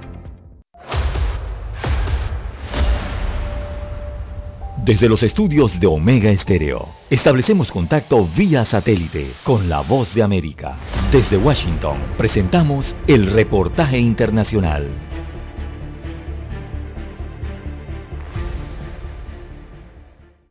El secretario de Estado de Estados Unidos, Anthony Blinken, designó a la ex embajadora Jen Manes como encargada interina de negocios en El Salvador, luego que desempeñó las funciones de embajadora estadounidense en la nación centroamericana entre los años 2016 y 2019. Y ahora, ante este nuevo reto, aseguró estar preparada para fortalecer las relaciones entre ambos países. La decisión se tomó en medio de tensiones entre Washington y San Salvador, luego de que el gobierno de Nayib Bukele destituyó a jueces de la Corte Suprema y al fiscal general salvadoreño, algo que llamó la atención de la administración Biden. Por su parte, el secretario Blinken aseguró que Maines es la candidata perfecta para esa vacante y en la red social Twitter compartió su satisfacción al escribir, Nuestra cooperación con El Salvador es crucial para aumentar la prosperidad y la seguridad y abordar las causas de la migración. Al nombrar Jane Manes encargada de negocios, tenemos a la líder ideal para nuestro trabajo con el gobierno, la sociedad civil y otros sectores para abordar estos desafíos. En su currículum, Manes acumula casi más de 30 años de servicio en la diplomacia y posee una amplia trayectoria en la supervisión de programas del gobierno estadounidense. Además, tiene experiencia con el gobierno hondureño y conoce bien a la sociedad civil y al sector privado del país. Edward Priest, portavoz del Departamento de Estado, aseguró textualmente estos atributos sitúan a la embajadora Maines en una posición ideal para trabajar en la colaboración con el fin de mejorar las condiciones en El Salvador y tratar las causas fundamentales de la migración irregular. Judith Martín Rodríguez, Voz de América. Escucharon vía satélite desde Washington el reportaje internacional. En 1981 apostamos a la calidad del sonido FM estéreo. Omega. En 2021 seguimos a la vanguardia. Esta es la generación Omega. Somos Omega Estéreo. 40 años siendo la cadena nacional en FM estéreo pionera en Panamá.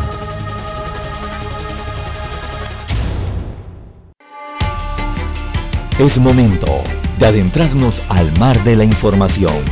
Este es el resultado de nuestra navegación por las noticias internacionales más importantes en este momento.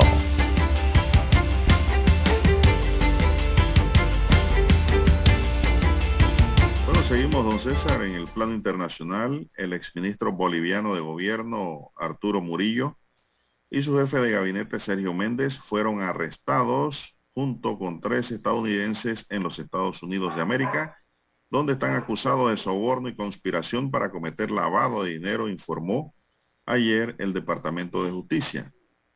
Según documentos judiciales, las detenciones de, en Estados Unidos se dan eh, de Murillo de 57 años y Méndez de 51, se dan los días 21 y 22 de mayo en los estados de Florida y Georgia y ambos afrontan ahora cargos por su presunta implicación en una trama de soborno y lavado de dinero en Estados Unidos. También fueron detenidos los estadounidenses Luis eh, Berman de 58 años, Brian Berman de 36 y Philip Lichtenfeld de 48, quienes según la investigación pagaron 602 mil dólares en sobornos a funcionarios del gobierno boliviano en beneficio de Murillo, de Méndez y de otros bolivianos funcionarios del gobierno que no fue identificado. ¿Qué le parece?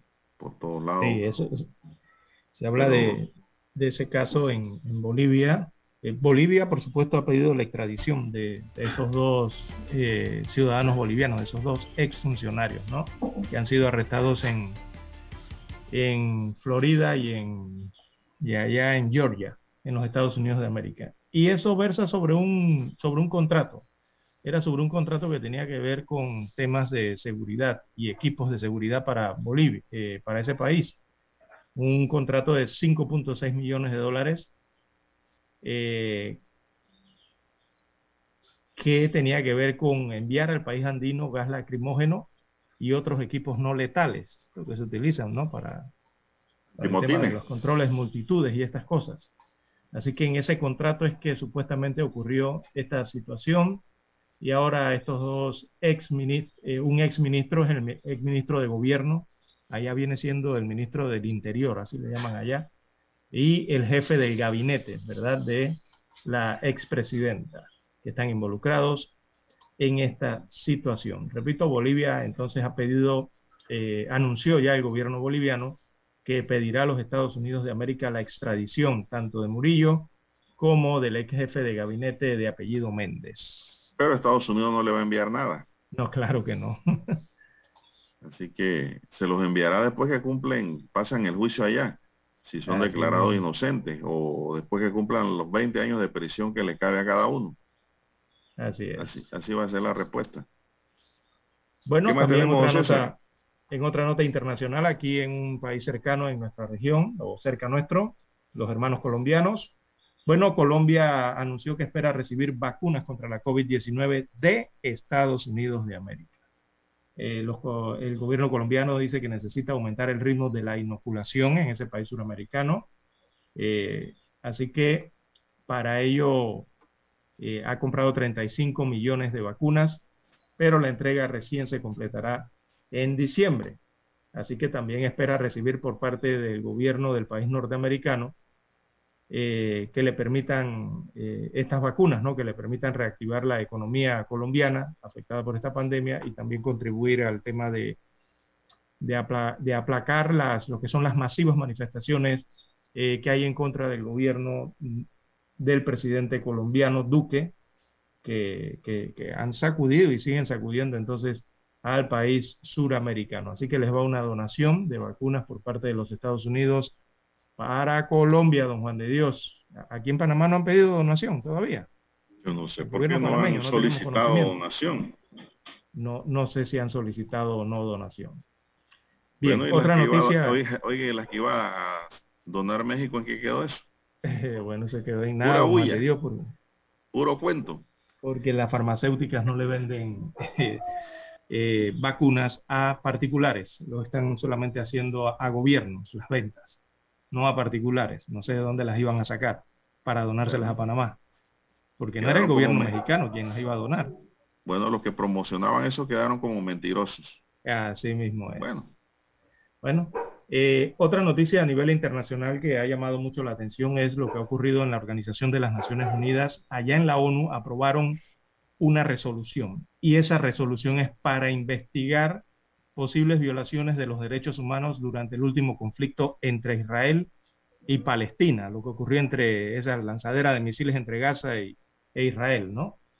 Así que la ONU va a hacer una investigación exhaustiva de todo lo que ocurrió desde el pasado 13 de abril hasta posterior al acuerdo entonces de cese de hostilidades entre los palestinos y los israelíes. Y por ende, don Juan de Dios, evidentemente, cuando en Israel se conoció esa información de que la ONU decidió hacer esa investigación, al presidente, al primer ministro de Israel, eso no le cayó para nada bien, don Juan de Dios. Así que Benjamín Netanyahu eh, al respecto dijo que esa investigación, que es una nueva investigación de la ONU, por supuesto, dijo Netanyahu que eso es un ejemplo más de la flagrante obsesión anti-israelí del Consejo de Derechos Humanos de la ONU.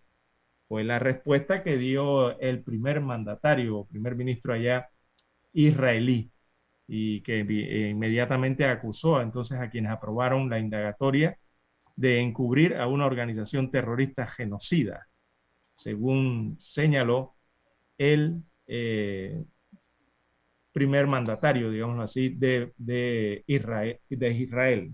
Ahí el nombre correcto para ellos es primer ministro, ¿no? Eh, él lo calificó como una vergüenza, eh, la decisión que tomó, que tomaron los países de la ONU, o por lo menos el Consejo que tiene que ver con esto de los derechos humanos, de crear esa comisión que es una comisión internacional para investigar esas supuestas violaciones de derechos humanos antes y durante la escalada bélica eh, entre Israel y el tema de las milicias eh, palestinas que están allí en la franja de Gaza, ¿no? Eso, bueno, llamó la atención, sobre todo la reacción del primer ministro eh, de Israel. don Juan de Dios, usted que hablaba de Hong Kong, en días recientes el tema de la vacunación en Hong Kong, de que muchas vacunas ya estaban por expirar y que Hong Kong iba a tener que tirarlas a la basura, cuando el resto del mundo lo que ansía es vacunar a su población. Bueno, desde Hong Kong se informa que no, que Hong Kong no detecta ningún caso de coronavirus por primera vez en siete meses. Así que es una buena noticia para ellos. Eh, la región semiautónoma ha puesto en marcha una, una campaña de vacunación, aunque los residentes se han mostrado mm, bien reticentes, ¿no? A la hora de vacunarse. Así que Hong Kong, en el último eh, reporte epidemiológico de, ese, de esta región semiautónoma, han informado que tienen cero casos nuevos de contagios. O sea, no han registrado ningún contagio en las últimas 24 horas en Hong Kong.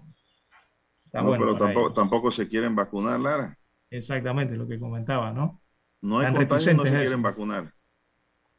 Pero mire, para que usted vea, están reticentes a vacunar. Parece que han cogido, no han logrado ni el, ni el, no, no han llegado ni a los dos dígitos en porcentaje de vacunación. Y mire usted, tienen cero casos. Parece que han cogido en serio aquello de el magnetismo que produce la vacuna, dicen que usted se pone un imán ahí donde lo vacunaron y se le pega. Lo han cogido en serio. No sé. La verdad es que nadie ha explicado nada porque veo muchos videos con esas cosas en las redes. Bueno, la Embajada de China en Estados Unidos acusó este jueves de manipulación política quienes reavivan la teoría de que la COVID-19 se originó en un laboratorio de Wuhan después de que el mandatario estadounidense John Biden ordenase un informe al respecto. Algunas fuerzas políticas se han obsesionado con la manipulación política y el juego de culpas ignorando la urgente necesidad de su pueblo de combatir la pandemia y la demanda internacional de cooperación de este frente, que ha provocado una trágica pérdida de muchas vidas, indicó un portavoz diplomático chino. La alegación china denunció en su comunicado que la campaña de desinformación y culpabilización está regresando y la teoría de la conspiración de la fuga de laboratorio está resurgiendo. Mientras la pandemia sigue causando un gran daño en el mundo y la comunidad internacional espera una mayor cooperación entre países, algunas personas recurren a su viejo manual. No podemos dejar de preguntarnos, ¿han dejado atrás esa amarga lección tan pronto o quieren ver repetidas las tragedias? Sostuvo. Se trata de la primera reacción de Pekín después de que Biden anunciase el miércoles que ha ordenado a los servicios de inteligencia de Estados Unidos que le entreguen un informe sobre el origen de la pandemia de la COVID-19 en un plazo de 90 días. Tres meses, sí. Así que los chinos no quieren. bueno, los chinos dicen que ya la OMS fue a investigar. Sí, pero eh, Estados Unidos tiene su equipo, pero los Estados Unidos tienen su propio equipo investigador, Lara. Inteligencia, inteligencia, ¿no? que es hasta mejor que de la OMS. manejan la, tesis de que, o la hipótesis más bien, de que o se trató de una fuente animal o de un accidente de laboratorio, esto que generó el virus de la COVID-19. Por ahí es donde ellos van a investigar. Eh, la OMS cuando investigó, eh, ellos eh, tenían cuatro teorías, ¿verdad? Esas dos incluidas y, otra que tiene que ver con que había un animal intermediario, ¿verdad? Bueno, pero yo, ¿se acuerda, Lara, que yo comenté aquí? La transmisión directa de, una enfermedad. Otra. ¿Se, acuerda que yo comenté? Yo comenté, hasta la cadena de frío. Inclusive se acuerda que yo comenté en esta mesa cuando estaba gobernando Donald Trump de que salió el informe de la OMS que favorecía a los chinos. Y yo dije que los Estados Unidos no se quedaban con esa ellos iban a investigar por su cuenta. Así ahora vemos que el presidente estadounidense respondió hacia la vuelta de las especulaciones sobre el origen del coronavirus después de que la teoría de que surgió en un laboratorio en Wuhan, China, había ganado entero en los últimos días. Eso como consecuencia de un informe de la inteligencia de Estados Unidos publicado por The Wall Street Journal que presuntamente destapa que varios investigadores del Instituto de Virología de Wuhan se enfermaron en noviembre de 2019 y tuvieron que ser hospitalizados. Les he pedido a la comunidad de inteligencia que redoble sus esfuerzos para recopilar, analizar información que puedan acercarnos a una conclusión definitiva y que me informen 90 días, dijo Biden el miércoles. El mandatario detalló que dos de los servicios de inteligencia de Estados Unidos se inclinan hacia el origen del contacto humano con un animal infectado mientras que un tercero hacia la idea de laboratorio, Lara. Pero lo que sí es cierto es que apuntan a China, por cualquiera de las dos rutas. Y, eso siempre, bueno, trae, trae a la memoria el tema de la, de la guerra geopolítica que existe, ¿no? Entre, entre estos dos países siempre, y por cualquier tema, don Juan de Dios, por cualquier tema, incluso el coronavirus. Eh, los Estados Unidos, pero que Lara, sí, Está la hipótesis esta del virus, del murciélago, recordemos que lo transmitió un, un, animal, se habla del pangolín, que es como una especie de un, tejón, ¿no? En pequeño, en diminuto, que allá en China hay cantidades, un, un animal exótico allá en China, y que ese animalito entonces fue el que, el que transmitió el virus a los humanos y se dio la transmisión ya final entre humanos.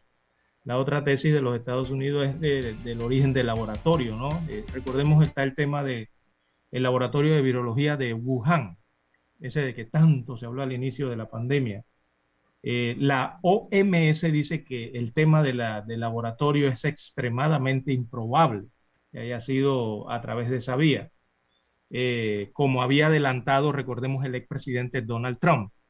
Eso es lo que decía Trump al inicio.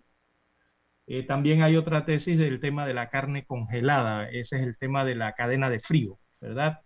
Que posiblemente, bueno, ahí encontraron algún tipo de pistas privilegiadas la OMS al respecto. Y el otro tema está de la posible o probable transmisión directa, ¿verdad? De un animal hacia los humanos. Vamos a la pausa y regresamos. Esta es la hora. 7 AM. 7 horas. Omega Estéreo, 40 años con usted en todo momento. El satélite indica que es momento de nuestra conexión. Desde Washington, vía satélite y para Omega Estéreo de Panamá, buenos días, América. Buenos días, América. Vía satélite. Desde Washington.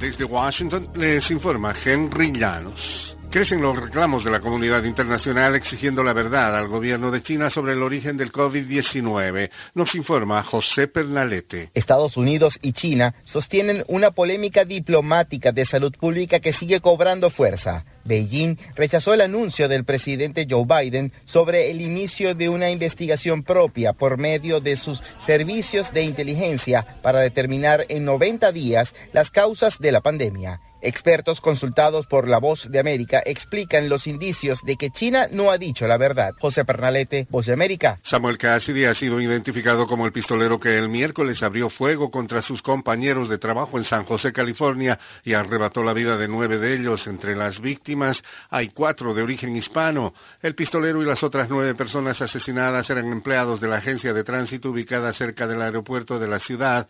Los cuerpos fueron encontrados en dos edificios del sitio. Según la oficina del médico forense del condado de Santa Clara, todos eran hombres con edades comprendidas entre los 29 y los 63 años.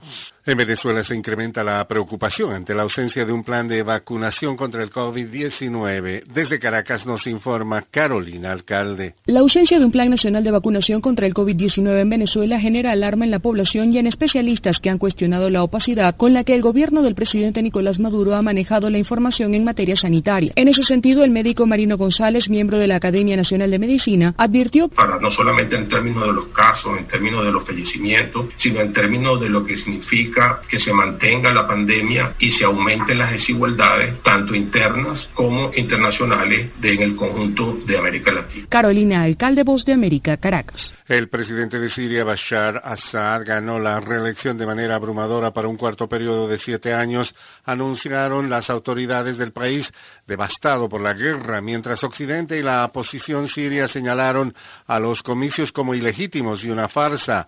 La victoria de Assad no estaba en duda en unas elecciones en las que, según las autoridades, 18 millones de personas podían acudir a las urnas, pero en el país destruido por 10 años de conflicto no hubo votación en las zonas controladas por los rebeldes o por fuerzas militares encabezadas por los kurdos.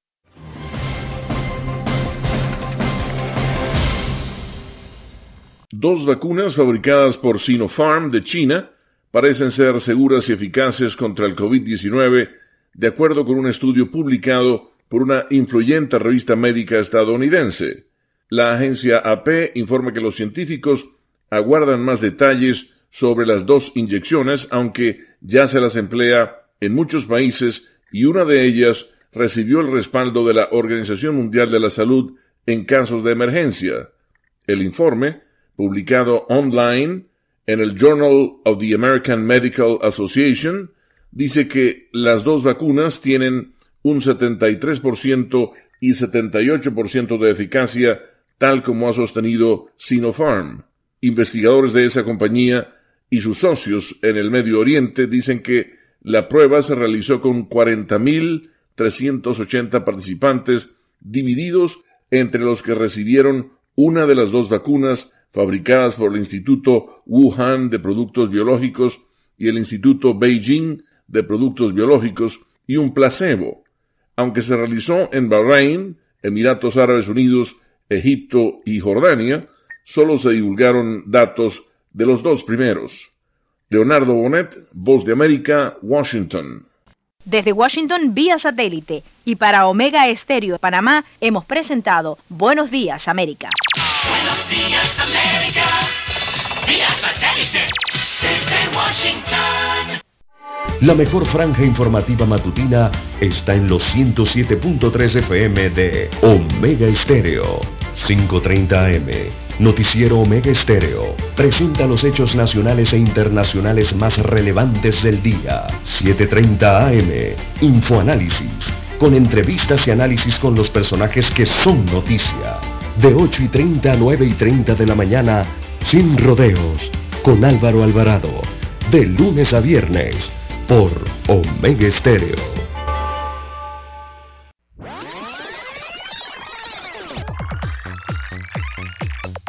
Omega Stereo tiene una nueva app. Descárgala en Play Store y App Store totalmente gratis. Escucha Omega Stereo las 24 horas donde estés con nuestra aplicación 100% renovada.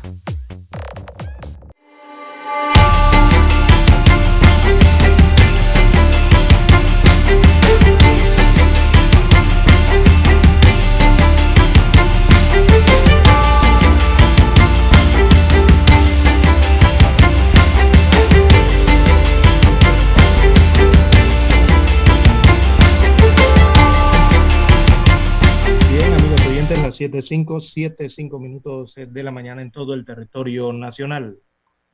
Bueno, la aerolínea, o el grupo más bien, porque es un grupo de aerol- Lufthansa de Alemania, anunciaron que van a reanudar los vuelos a Panamá en marzo del año 2022, próximo año. Así que señalan que van a retomar a partir de marzo del 2022. Eh, van a retornar realmente a Panamá con tres vuelos directos semanales desde Frankfurt, Alemania, a la capital panameña, según ha dado a conocer a nivel internacional. Entonces el grupo empresarial eh, Lufthansa a través de un comunicado de prensa. Bueno, eh, anuncian esto para conectar a Alemania con Panamá y sumarse entonces a el resto de las conexiones que tiene de forma directa eh, la capital de Baviera, también la de Múnich con Cancún y Punta Cana, según informa la empresa alemana, alemana, alemana perdón, de aviación. Bueno, eso será a partir del año 2022, según comunican, eh, comenzarán a llegar los vuelos entonces de Lufthansa o retomarán los vuelos porque ellos, ellos ya viajaban de aquí de Ciudad Capital hacia Frankfurt en años anteriores. Son las 7, 7 minutos. Bueno, mi Ministerio de Salud toma decisión sobre una clínica bruja, Lara. Esta Es una práctica no se acaba. Aquí cierran clínica, aquí hacen cargo a las personas dueñas y no pasa nada. Siguen las mismas prácticas. Y ¿no? Y se está dando otra práctica con el tema de, la- de los medicamentos estos eh, alternativos, don Juan de Dios, eh, Bueno. que ahora los llevan en motocicletas. Hay vendedores en motocicletas ¿A en dónde? todos los distritos, en todas las provincias, vendiendo estos productos y llegan a las casas a vender. Productos que incluso eh, dan mucho que pensar por el tema de que en sus etiquetas no tienen el número de registro sanitario de Panamá. Pero aún así, Ah, no, no, esos son, esos son muchos, son brujos, Aún productos aún brujos que llegan de, de contrabando y los anuncian en las redes. exacto. Pareciera ser que el Hay Ministerio de Salud no tiene, compran, ¿no? la Dirección de Farmacias y Drogas no tiene, parece un equipo suficiente para monitorear este tipo de publicaciones en las redes. eso. Claro que sí. ¿Qué pasó con la estética? Bueno, ¿Qué ocurrió allí? por irregularidades, por irregularidades, el Ministerio de Salud cerró ayer una supuesta clínica ubicada en el corregimiento de Pedregal, provincia de Panamá. En el lugar se detectaron profesionales de la salud ejerciendo funciones médicas sin idoneidad, Eh, sin permisos para operar como clínica, sin el aviso de operaciones y brindaban servicios de estética sin autorización. La jefa de salud pública, Ana Lorena Chan, resaltó que desde el año 2016 los representantes de la clínica no realizaron los acercamientos para obtener el permiso con el MINSA. Además, incumplían las medidas de bioseguridad y las normas sanitarias establecidas. El MINSA, en conjunto con el Ministerio Público, hicieron un operativo luego de recibir una denuncia. Según la doctora Chan, entre las actividades que ofrecía la clínica están los tratamientos estéticos e invasivos Que solamente pueden realizarlo el médico estético cirujano plástico. Tres detenidos resultaron allí de esa operación y el cierre definitivo del lugar, Lara. Esto es increíble. ¿eh? O sea, supuestos profesionales de salud Sí, ejerciendo no eran ningunos entonces médicos. actividades y actividades que si no las hace un personal idóneo de verdad, como es la el tratamiento invasivo, don Juan de Dios, ya usted está hablando ahí, eso no es ni cremita por encimita de la piel ni nada de eso. No, no, no, ya cuando es invasivo ya es un, ahí sí se requieren personas eh, profesionales, ya no en ese sentido. Así Sí, yo te que digo, lo, lo- lo que pasa es que yo siento que también, Lara, hay mucha ignorancia en la población en ese sentido. tiene que pedir. ¿Usted cree que yo voy a ir a una clínica o donde un médico que da esos servicios y yo no voy a investigar quién es ese médico? Oye, si en el Ministerio de Salud están los números de idoneidad y los nombres de los doctores. Y, y más aún cuando sabes que te van a inyectar algo, van a tratar En la de página de idoneidades allí están. Y entonces se someten a estos, tra- estos tratamientos peligrosos sin ningún tipo de previsión. Eh, Carboxiterapia, imagínese usted. Por eso usted en ve, esta clínica. por eso es que usted ve a muchas mujeres laras en la calle con una, unos glúteos puestos más feos que de aquí a, no sé, más feo que, ¿qué le puedo llamar yo? Gelatinosos, descuadrados, movidos por todos lados, porque no son profesionales los que están haciendo el trabajo. En cambio, usted ve otras personas, otras mujeres que se notan que tienen pues eh, glúteos o senos eh, postizos, pero le quedaron bien. Nada de que un seno mirando para arriba y el otro para abajo. No, no, no, eso no, Lara. Las mujeres tienen que cuidarse mucho. A veces lo barato sale caro. Y, y eso es peligroso. Y, y si no es un médico, Lara, idóneo, preparado para eso, está poniendo en riesgo su vida.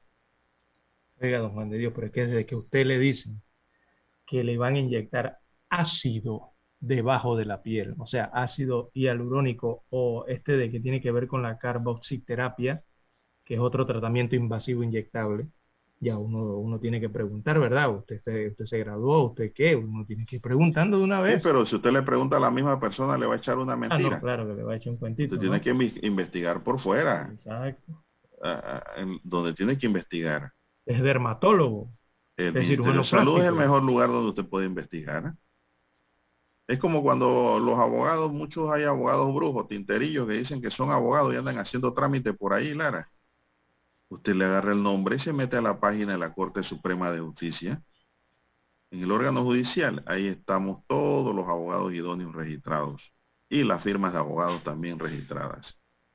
Si no está allí, no está en las páginas amarillas y no haga trato con esa persona que no es una persona idónea para ejercer la profesión. Es un, qué sé yo, un tinterillo. En el caso de la medicina son chamanes. Así que hay que tener mucho cuidado con eso, señoras y señores.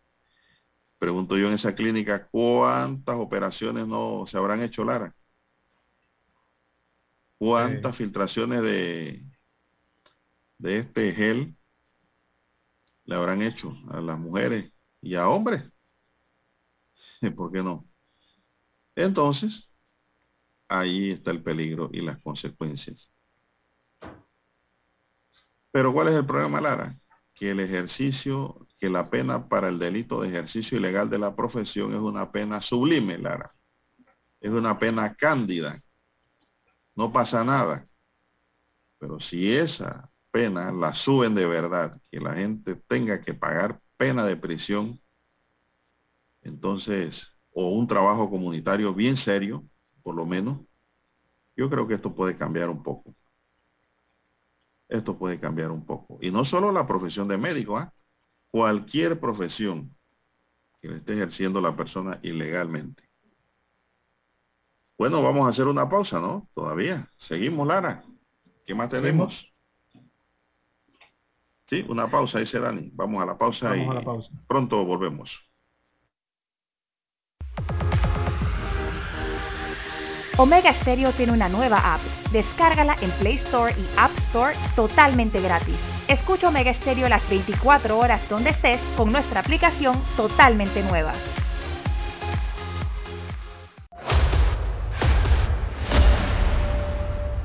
Desde los estudios de Omega Estéreo, establecemos contacto vía satélite con la voz de América.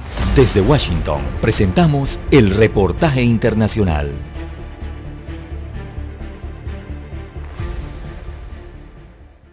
Aquí en Estados Unidos, los automovilistas tendrán que pagar los precios más altos por la gasolina en siete años en el fin de semana del Memorial Day o Día de los Caídos, el comienzo tradicional de la temporada de verano. Además, algunas áreas del país como Washington, D.C. todavía están sufriendo interrupciones en las estaciones de servicio después de que el principal gasoducto de combustible de la nación, Colonial Pipeline, cerró temporalmente a principios de mayo. Los precios de la gasolina al por menor están en alrededor de 3 dólares 4 centavos por galón en promedio en todo el país, el más caro desde 2014 según datos de la Asociación Estadounidense del Automóvil. Después de un año de bloqueos para tratar de frenar la pandemia del coronavirus, se prevé que más de 34 millones de estadounidenses tomen las carreteras entre el 27 y el 31 de mayo, un aumento del 53% respecto al año pasado, pero 10% menos que en 2019.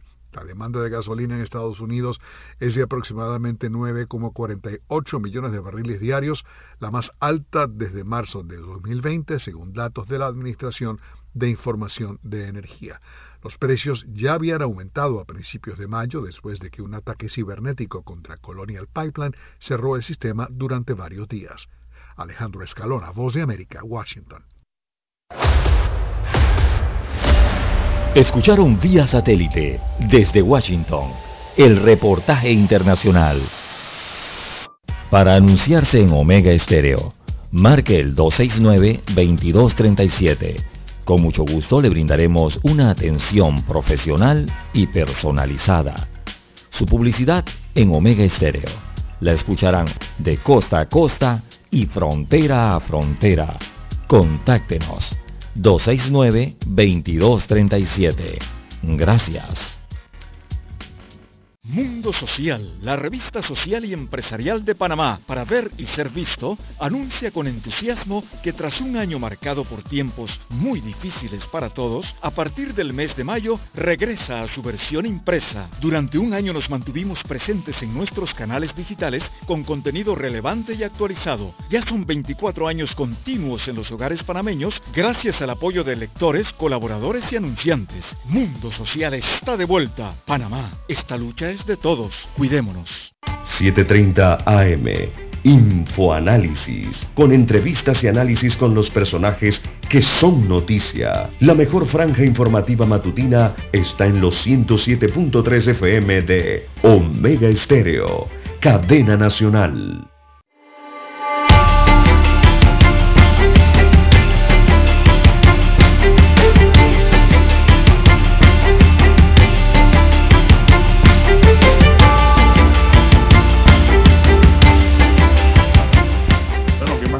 César? 6, Oiga. 7, 18, 7, 18 minutos de la mañana en todo el territorio nacional, dice un amigo oyente en las redes. Eh, en cuanto a este tema y cómo conocer quiénes son los médicos con licencia. Bueno, tiene mucha razón, eh, don Juan de Dios. el amigo oyente, porque la verdad es que aquí en Panamá, yo no sé si es que no se les ha prendido el foco, o la idea o la creatividad, eh, el MINSA debería establecer ya un registro, un registro en el cual puedan acceder los ciudadanos, o sea, me refiero a que sea un registro Claro. público, como el que usted es. bien señala tiene la Corte Suprema de Justicia con los abogados, eh, para los médicos, específicamente para los médicos, ¿verdad? Eh, algún, no sé, algún aplicativo web, ahora que son tan fáciles de hacer y rápido hacerlo, oiga, innovación gubernamental le puede hacer eso rapidito a cualquier institución. Un aplicativo web que permita averiguar, por ejemplo, eh, el tema de los médicos, ¿verdad?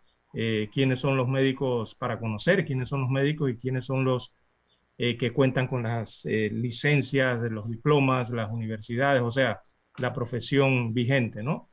Y el otro podría ser muy bien uno Eso que lo van a tener que tenga los nombres de, los, de las clínicas, que tenga los nombres de los centros médicos eh, autorizados a brindar la atención al público de esos servicios. Eso se puede hacer, pero el detalle es que no, no está a- a- accesible al público. Eso es parte de la transparencia también, don Juan de Dios, del Estado. ¿ah? Claro. Así es. Eso debe, debe ser público. Claro. Si eso no es un delito, al contrario, E- Eso simplemente se llama conocer a tu médico. ni afecta la imagen de nadie, Sí. ni la integridad de ninguna persona. Uno, uno llega allí a una página web, introduce el nombre, los apellidos, Bueno, eh, y para conocer decir, si Lara, tiene licencia o no. César, está muy bien eso, pero le tengo otra nota acá. Vamos a la Eh, siguiente. usted que tiene bebé, el no, ya está grandote el bebé. el presidente, el presidente vetó una ley, un proyecto de ley que ayudaba a los bebés, a, la- a los padres del bebé sobre todo, ¿no? Ajá. Y también al bebé porque el bebé iba a comer mejor y tomar mejores medicinas. El proyecto de ley 102 que concede un descuento de un 25% en alimentos y enseres para niños de hasta 3 años de edad fue vetado por el presidente de la República. Significado de vetado, don Juan de Dios, es Lo negó, pues no lo aprobó. exactamente, no lo aprobó. Eso para aclararle a los oyentes. El mandatario argumentó que la propuesta legislativa es inconveniente y además es inconstitucional. La iniciativa impulsada por Zulay Rodríguez plantea descuentos de los productos de limpieza, alimentos, médicos, entre otros. Sin embargo, un informe que envió Cortizo a su copartidario Marco Castillero, presidente de la Asamblea, destaca que hay elementos en este proyecto de ley que ya están regulados en la norma. Sobre este aspecto manifestó, me permito observar que algunos de los productos y o servicios enlistados ya constituyen materia sobre la cual ya se ha legislado a través de la Ley 50 de 1995, por la cual se protege y fomenta la lactancia materna en Panamá. Igualmente, Cortizo cuestionó el artículo 4 de la iniciativa. Esa disposición señala que para hacer efectivos los beneficios se tendrán que presentar la cédula juvenil expedida por el Tribunal Electoral. El presidente también planteó que el artículo 1 del proyecto que fija el descuento infringe el artículo 2, 298 y el 284 de la Constitución. El 298 señala que el Estado velará por la libre competencia economía y la libre económica y la libre concurrencia en los mercados. Las leyes fijarán las modalidades y condiciones que garanticen estos principios. Como observaciones finales, el mandatario dejó claro que si bien el proyecto tiene objetivos a favor de la niñez, en la actualidad el Estado ejecuta el plan de seguridad alimentaria y nutricional a través del bono para la compra de alimentos que beneficia a la primera infancia. Indicó que también se asignan partidas presupuestarias al Ministerio de Desarrollo Social dirigida a fortalecer el plan de atención integral de la primera infancia, el cual contempla la atención de salud, controles de crecimiento y vacunación, entre otros, garantizando con ellos la atención en ese sector de la población. Finalmente, advirtió que el proyecto no obedece a un estudio económico y social que justifique tal medida y que podría ocasionar distorsiones en el mercado que incluso a su vez podrían propiciar el desabastecimiento de tales productos, situación que afectaría a la población que se pretende beneficiar, Lara, señala el presidente. Ese fue el que negó, Sí, que, que vetó. el que no aprobó. Exactamente. Pero sí aprobó otros que tienen que ver con, precisamente con esos mismos temas infantiles, ¿no? Eh, de adolescentes, de niños. Eh, y uno tiene que ver con la promoción y atención y el otro con el, el bienestar de las personas con discapacidad. Por ejemplo, el de las personas con discapacidad, que es el 468, allí eh, se establece entonces un capital semilla para personas con discapacidad. ¿Y para qué es ese capital semilla, eh, don Juan de Dios? Bueno, es eh, para crear un programa para entregar recursos no reembolsables. Cuando uno habla de recursos no reembolsables, está hablando de subsidio, ¿verdad? Y los subsidios serán de entre 500 a 5 mil dólares a personas con discapacidad. Eso va a estar escrito entonces a la AMPIME y también eh, habrá un sistema nacional de fomento empresarial para este tipo de, grupos poblacionales eh, a cargo del Ministerio de Desarrollo Social. Ese es uno de los proyectos que fue aprobado ayer, otro subsidio más. Eh, y también se aprobó otro proyecto de ley que establece directrices, ese mismo proyecto de ley para el tema de la salud eh, bucodental de los estudiantes en los centros educativos oficiales eh, que están eh, a nivel nacional, específicamente para los preescolares y los estudiantes que están en primaria. Que me parece eso sí, ustedes recuerdan, Juan de Dios, en nuestros tiempos, cuando estábamos en la primaria, que iban los odontólogos y nos revisaban. Abra la boca a ver, para ver cómo están sus dientes, cómo están bajando los dientes, todavía tiene dientes de leche, para ver los permanentes. Bueno, y hacían un estudio, ¿verdad?, de, su dentadura para establecer eh, posibles correcciones o, soluciones que había que tomar eh, en cuanto a los niños, a, la salud bucodental eh, a, a nivel de los niños que estaban en las escuelas. Ahora esto lo han hecho a través de un proyecto de ley, ¿verdad? Y establecen, tratan de establecer allí como una especie de estrategia para evitar lo que son estas enfermedades en la boca, bucodentales de en los infantes, ¿no? Así que esto lo van a hacer a través de los centros educativos, los públicos, eh, según establece la ley.